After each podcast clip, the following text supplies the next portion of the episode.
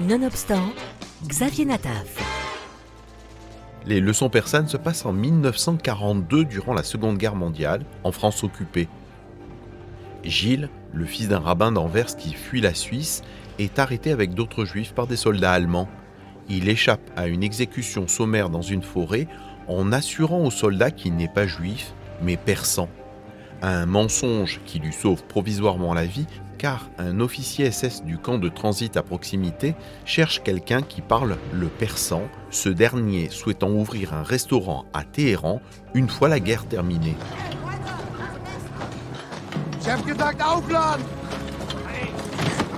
Commence alors un face-à-face, celui de deux hommes liés par un mensonge entre le prisonnier et son bourreau.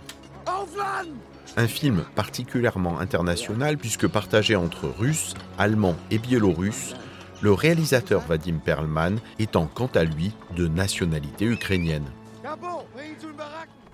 Bien qu'assez incroyable, le scénario serait inspiré de faits réels. Le personnage fictif, un juif victime de la Shoah, est détenu dans un camp inspiré de celui du Struthof en Alsace ce n'est que par un incroyable concours de circonstances que le cinéaste Vadim Perlman a finalement adapté ce film à l'écran.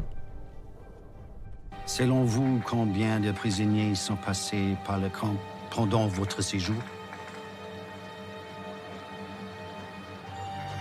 Entre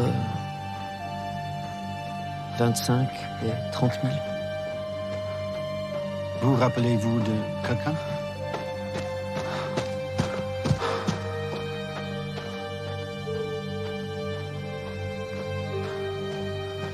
Que les noms soient inscrits dans les registres du camp, vous pouvez vérifier. Toutes les archives de votre camp ont été brûlées par les nazis avant la libération. Le film tient beaucoup par un exceptionnel duel de comédiens qui se joue à l'écran. Nahuel Pérez Birkayat, qui incarne le juif Gilles, est littéralement habité par son personnage et incarne toute sa fragilité, son désarroi et sa terreur. Face à lui, le comédien Lars Edinger qui se révèle d'une incroyable subtilité dans un rôle complexe de personnage à la fois abominable et humain dans sa profonde naïveté. A signaler aussi le dénouement et une dernière séquence incroyablement poignante. Le film Les leçons persanes de Vadim Perelman est projeté actuellement dans toutes les bonnes salles de cinéma.